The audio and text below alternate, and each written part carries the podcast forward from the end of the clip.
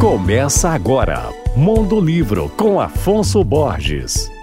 Olá, ouvintes da Alvorada FM. O escritor e jornalista Lira Neto, vencedor de quatro prêmios Jabuti, lança agora um livro em que ele ensina as técnicas para se escrever biografias, gênero em que ele é um mestre. Editado pelas Companhias das Letras, o livro intitula-se A Arte da Biografia, dois pontos, Como Escrever Histórias de Vida. Nele, o autor explica sobre o trabalho de pesquisa do personagem biografado, sobre as técnicas para ordenar as informações no texto e ainda escrever de modo a despertar despertar o interesse do leitor.